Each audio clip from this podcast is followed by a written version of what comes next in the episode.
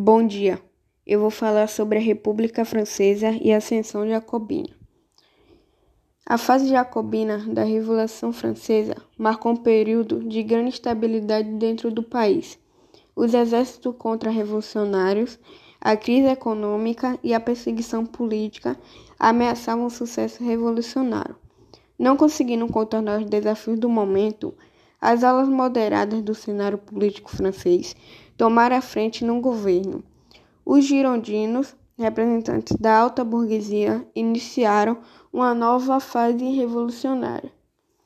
A Revolução Francesa foi resultado direto da crise que a França vivia no final do século XVIII.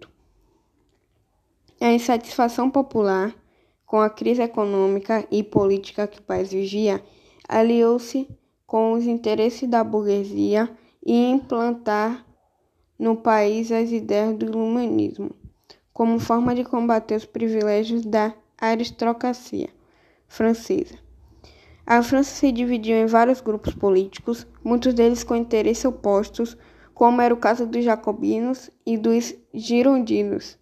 E no início, a influência política estava nas mãos dos girondinos, mas logo os jacobinos tomaram poder tornando-se mais ofensivos e ditando as regras na França, a maior parte do período denominado Convenção Nacional.